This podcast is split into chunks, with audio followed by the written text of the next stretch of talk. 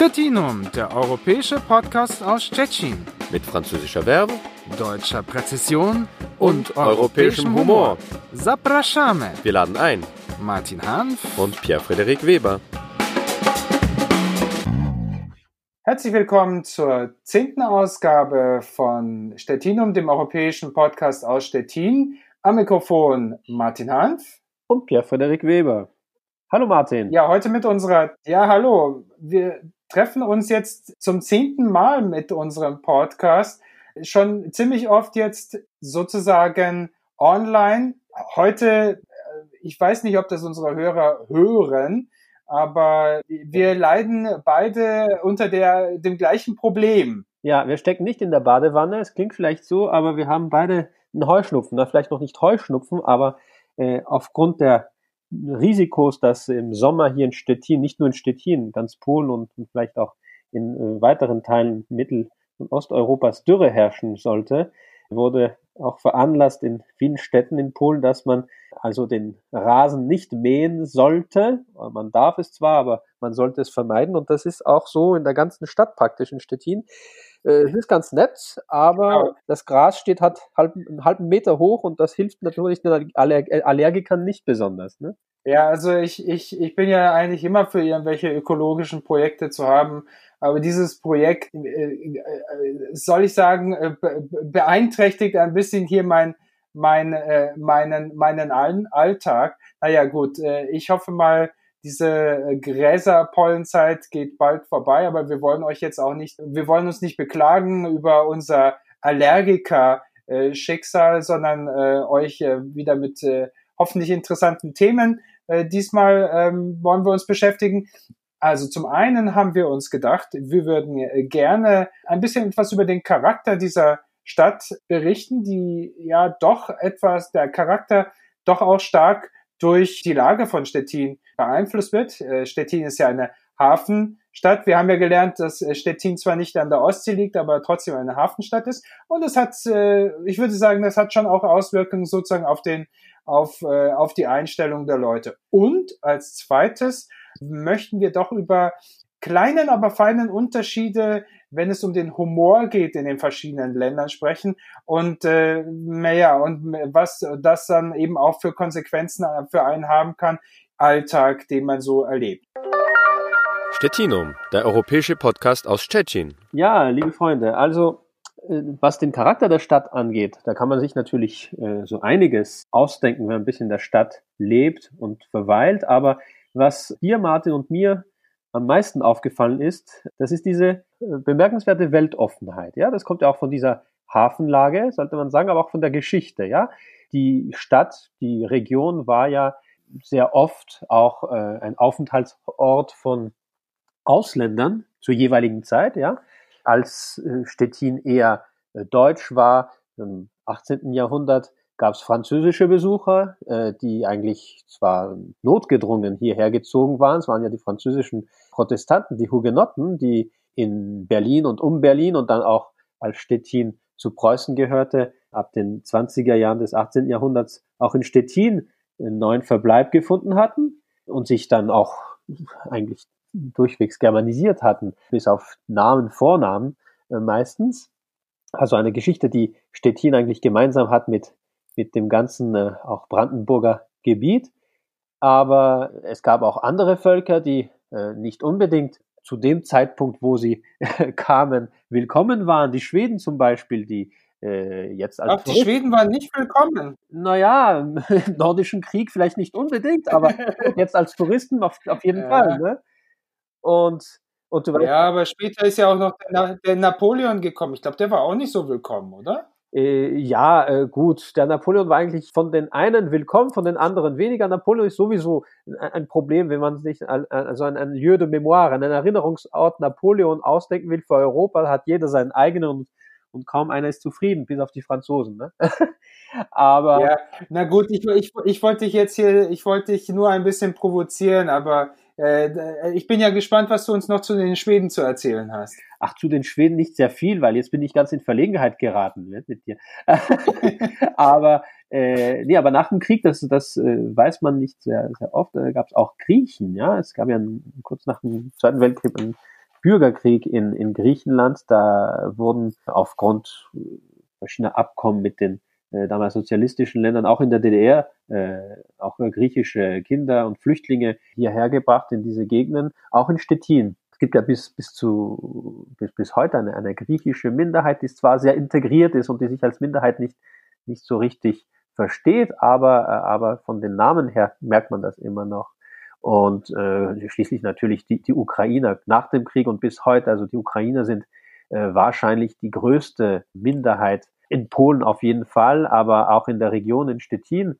Ich habe äh, gelesen, dass äh, offiziell, es können aber bestimmt auch mehr sein, äh, fast 60.000 oder mehr als 50.000 auf jeden Fall Ukrainer in, in Westpommern, also der Wojewodschaft, äh, deren äh, Hauptstadt äh, Stettin ist, verweilen. Also es ist auf jeden Fall eine, eine Stadt, die auch aufgrund ihres Hafencharakters von Natur aus, sollte man sagen, von, von der Geschichte aus und auch von, von, von der Lage aus äh, offen ist. Und das bemerkt man, wenn man, wenn man auch äh, spaziert, wenn, wenn man also ich, ich glaube, das, ich glaube, ich glaube, ja, ich glaube, das liegt vielleicht auch ein bisschen daran, dass sozusagen nach dem Zweiten Weltkrieg die Hörer mögen mir jetzt diesen Ausdruck ver verzeihen, aber die Karten einfach neu gemischt worden sind und eigentlich alle, die hierher gekommen sind, sozusagen Kamen bei? Null angefangen Ja. haben.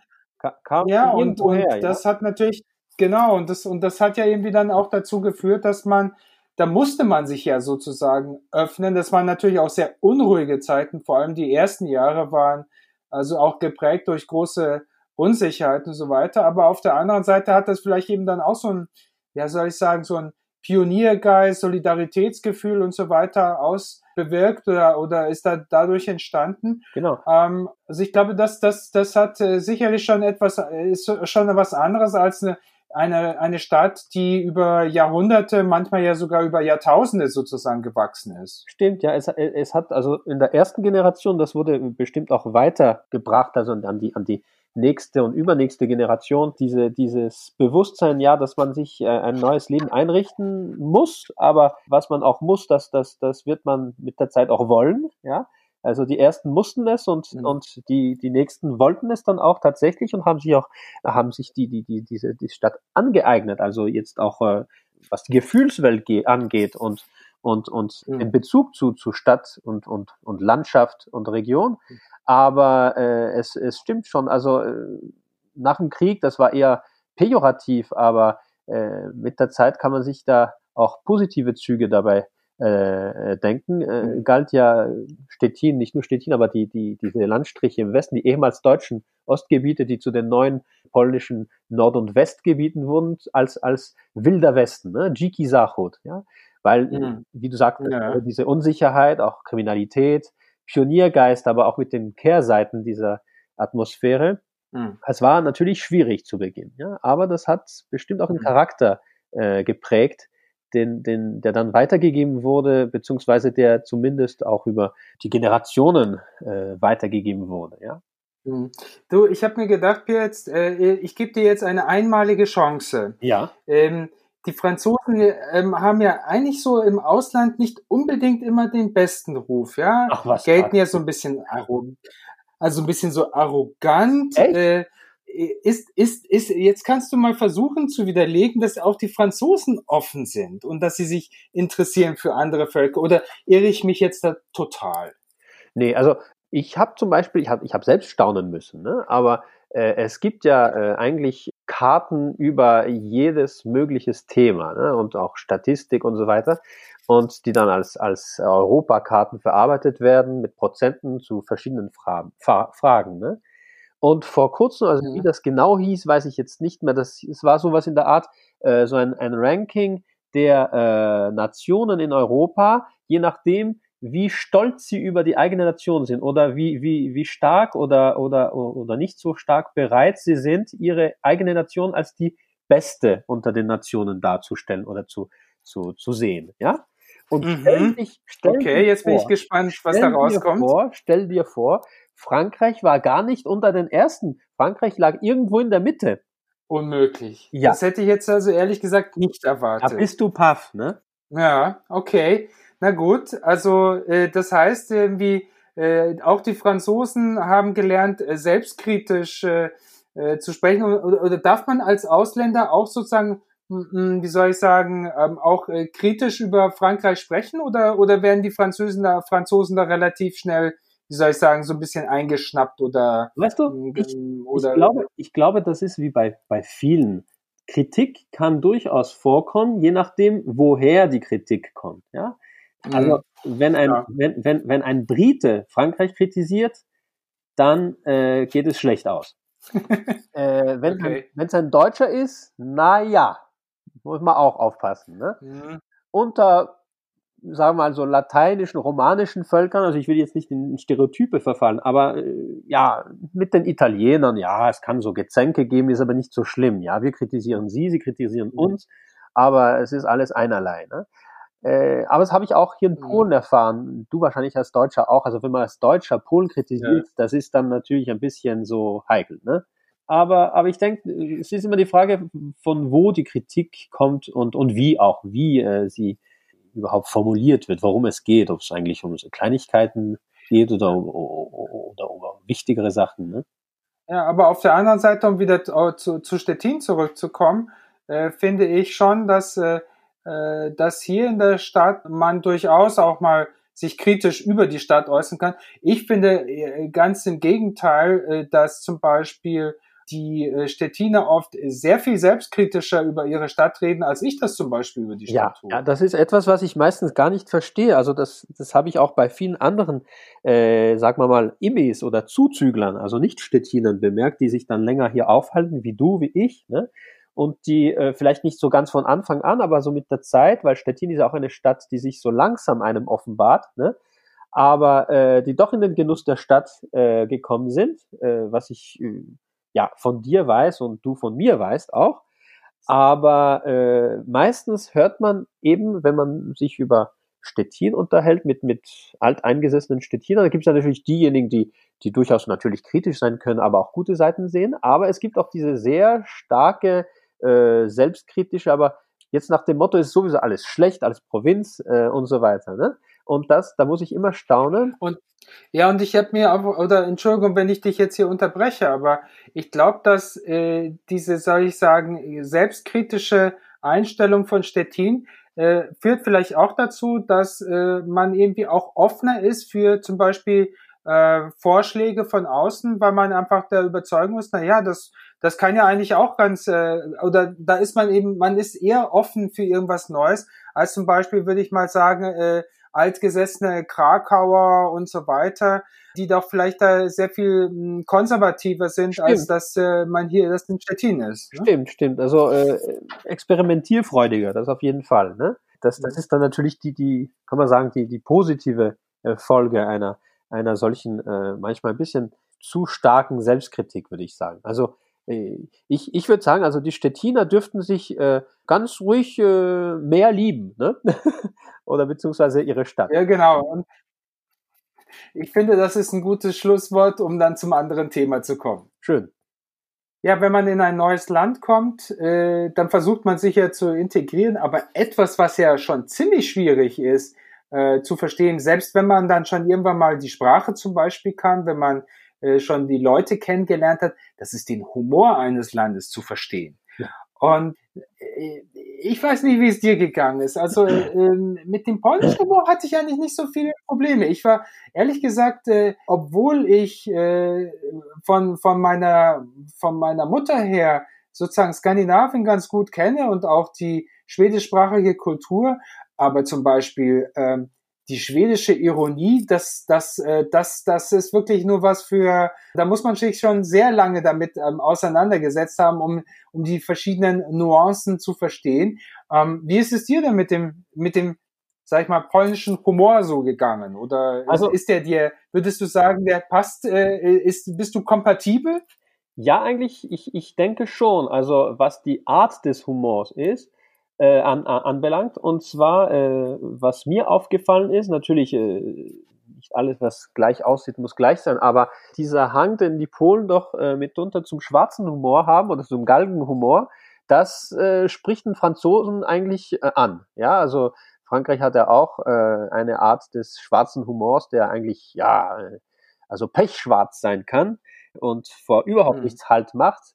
Äh, wobei, ja gut, da muss man doch in Polen äh, aufpassen. Vor manchen Sachen sollte man als Ausländer doch Halt machen. Und zwar, also ich habe mit der Zeit erfahren, äh, über bestimmte Sachen macht man keine Witze. Äh, habe ich zwar nicht versucht, aber habe es doch, äh, äh, doch, doch, doch von, von, von Polen manchmal gehört. Äh, also ich weiß nicht, zum Beispiel, äh, ja, der polnische Papst, äh, nee, da gibt's keine Witze. Ne? Ja, ja, also es, es, es, es, ich, ich habe auch mal so ein wie soll ich sagen, schon einen ziemlich antiklerikalen Witz mal versucht auf einer Party äh, zu lancieren.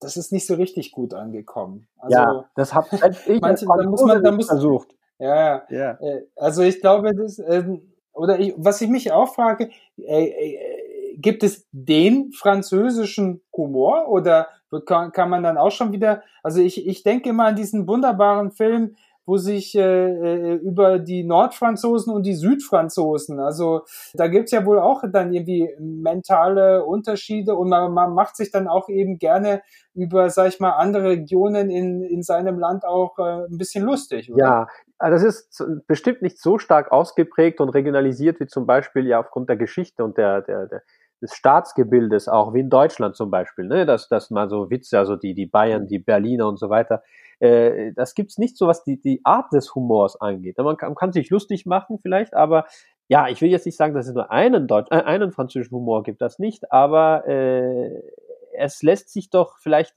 leichter einen so Mehrheitshumor ausmachen, sagen wir mal. Ne? Also ist oft so mhm. eher, äh, ich würde sagen, äh, bisschen spöttisch, äh, kann auch selbstspöttisch sein, mhm. aber äh, ja, äh, ist mitunter auch ziemlich, äh, naja, äh, starker Tabak, ne?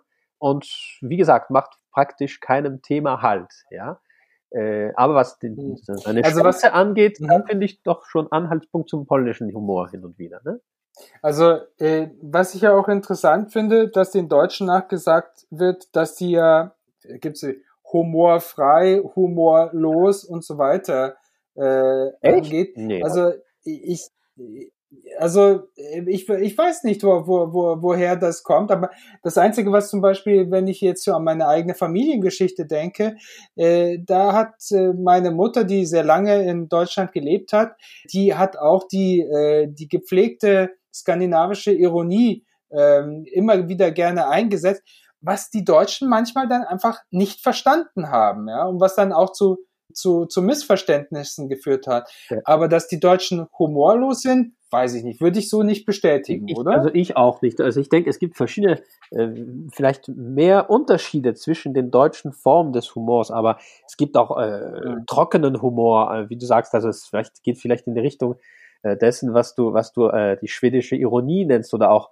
oder auch die britische vielleicht. Mhm. Aber nee, also ich, ich habe da, ich habe ich hab die, die, die, die Deutschen nicht als Langweiler in, Erfahrung. Wo, wobei man ja auch sagen muss, du, du bist ja sozusagen auch noch äh, halber Österreicher und die Österreicher sind ja, ja auch für ihren schwarzen Wiener Schnee, ja, absolut bekannt. Das ist natürlich also eine explosive Mischung Humor, äh, was was Humor angeht, ne? Französisch und Österreichisch. Also sozusagen äh, mit einem Schuss Karl Kraus noch dazu, ja. Warum fällt es uns manchmal so schwer, äh, den Humor eines anderen Landes zu verstehen? Ich glaube, das hat viel auch mit der, wie soll ich sagen, mit der äh, Sozialisierung, mit der mit dem mit der Erziehung, äh, mit dem kulturellen Umfeld und so weiter zu tun. Wenn wir, wenn man damit nicht von von Kindesbein sozusagen vertraut ist, dann, dann gibt es einfach bestimmte Dinge, die man vielleicht oder die dann sehr schwer zu verstehen sind. Ja, aber immerhin auch doch mit der Sprache. Es gibt ja manchmal Wendungen, Redewendungen, die, die man meint zu verstehen, die so kristallklar erscheinen, aber was anderes bedeuten. Also äh, ich hatte mal so eine Erfahrung jahrelang, wo ich doch schon ziemlich gut Polnisch äh, konnte. Und, und das ist so, wenn man jemand was erzählt, ne, äh, da gibt es so ein, eine Art, äh, also um Kontakt aufrechtzuerhalten, dass die die Person gegenüber äh, zur ja, äh, äh, Bestärkung dessen, was, was du selbst sagst, dir so ein Żebyś wiedział, ja, mhm. sagt. Żebyś wiedział. Also wenn du das übersetzt, ja, wir wissen das, heißt das sowas so viel wie, ja, damit, damit du das weißt, ja. Ja, und ich habe, mhm. oft habe ich mir gedacht, ja, was soll ich denn wissen? Warum geht's denn? Was soll ich denn wissen? Habe aber nie nachgefragt. Es war mir immer zu dumm und ja, habe halt weiter erzählt. Ne? Und irgendwann habe ich dann erfahren, das heißt einfach so viel wie, genau, da hast du recht. Also überhaupt nicht das, was es eigentlich heißt, sprachlich gesehen. Aber das sind so genau. Situationen, wo man hin und wieder auch ein bisschen ausgeliefert ist, ne? sprachlich. Ne? Und, äh, und es ist ja auch so, also äh, es ist ja wirklich die höchste Kunst, wenn man dann in einer Fremdsprache auch einen Witz erzählen kann. Das stimmt. Ich, ich würde sagen, das wäre doch jetzt der, der, der richtige Moment, wenn ihr, liebe Hörer, vielleicht irgendeinen guten Witz habt oder sowas, dann postet uns den doch auf unserer Facebook-Seite. Ähm, wir sind für alles offen, natürlich alles im Rahmen sozusagen, aber äh, ich bin gespannt, äh, ähm, was ihr sozusagen zu unserem Humorverständnis oder vielleicht auch äh, Witze, die ihr in einer Fremdsprache mal gehört habt, äh, wenn ihr die uns postet, da würden wir uns sicherlich sehr freuen. Ja, und ich habe zum Schluss noch einen, einen Witz über Franzosen, damit äh, unsere Zuhörer sich oh. äh, wirklich also ein Bild davon machen, dass wir doch nicht so arrogant sind. Und zwar, naja, das ist eher nicht ein Witz, den die Franzosen erzählen, sondern die Belgier, die französischsprachigen Belgier über die Franzosen, weil wir machen uns die ganze Zeit lustig über die armen Belgier, weil sie so einen Akzent haben. Und, aber sie haben auch ihre eigenen Witze über uns und einige finde ich ganz gut, muss ich sagen, weil die, die treffen eigentlich den Nagel auf den Kopf. Und zwar, der ist ganz kurz. Äh, wie wird man steinreich? Weißt du das? Nein. Das ist ganz Leider einfach. nicht. Das ist ganz einfach. Jetzt wirst du es wissen. Und unsere Hörer auch. Man kauft einen Franzosen zu seinem eigentlichen Wert und dann kann man ihn zu dem Wert verkaufen, zu dem Preis, den er meint zu haben. Stettinum, der europäische Podcast aus Stettin. So, das war schon die zehnte Ausgabe von Stettinum mit Humor, französischem, oh, wie haben wir das immer so schön genannt? Äh, mit französischer, französischer Werf, deutscher Präzision und europäischem Präzision Humor. Ja? Und europäischem Humor. Oh, und das war genau das Motto auch von äh, unserem Programm. Heute am Mikrofon verabschieden sich Martin Hanf und Pierre-Friedrich Weber und lacht viel, es ist gesund. Ja, genau. Tschüss. Tschüss. Stettinum, der europäische Podcast aus Stettin. Mit französischer Verbe, deutscher Präzision und, und europäischem Humor. Zapraszamy. Wir laden ein. Martin Hanf und Pierre-Frederik Weber.